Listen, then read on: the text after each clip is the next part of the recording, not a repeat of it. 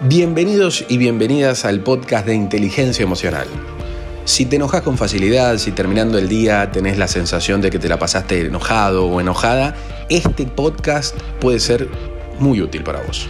El objetivo es compartir una guía práctica con dos consejos concretos muy puntuales para salir del enojo y cortar con esa emoción. Es decir, que nos vamos a concentrar en lo que se llama el post emocional.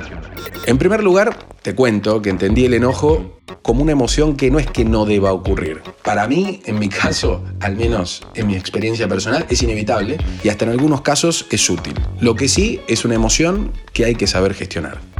Como en el corto plazo no sé si las cosas que me enojan me van a dejar de enojar, decidí concentrarme en qué hacer con esta emoción. Para ponernos en contexto, te cuento que la emoción se produce luego de que interpretamos un evento en base a nuestro banco emocional. Esta emoción tiene un pico que se genera en 150 milisegundos, un toque, muy rápido.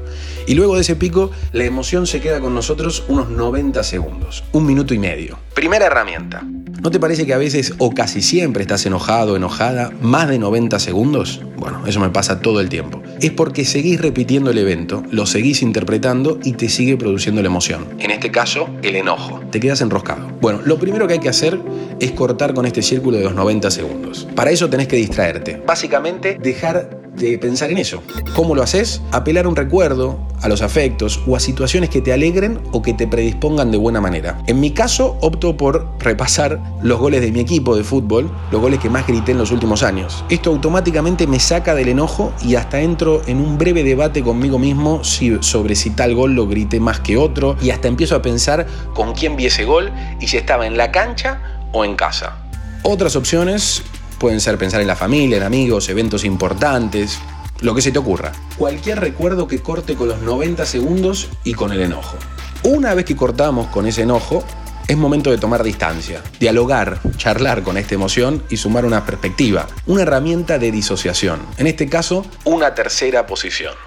Esto que puede sonar muy abstracto, lo implemento de la siguiente manera. Pienso en un jefe que tuve que gestionaba muy bien el enojo, con el que me ha tocado compartir muchas reuniones en las que me sorprendía que no se enojase con algunos resultados o comentarios del equipo de trabajo. Luego de las reuniones me confesaba que se había enojado muchísimo, pero increíblemente no se le notaba.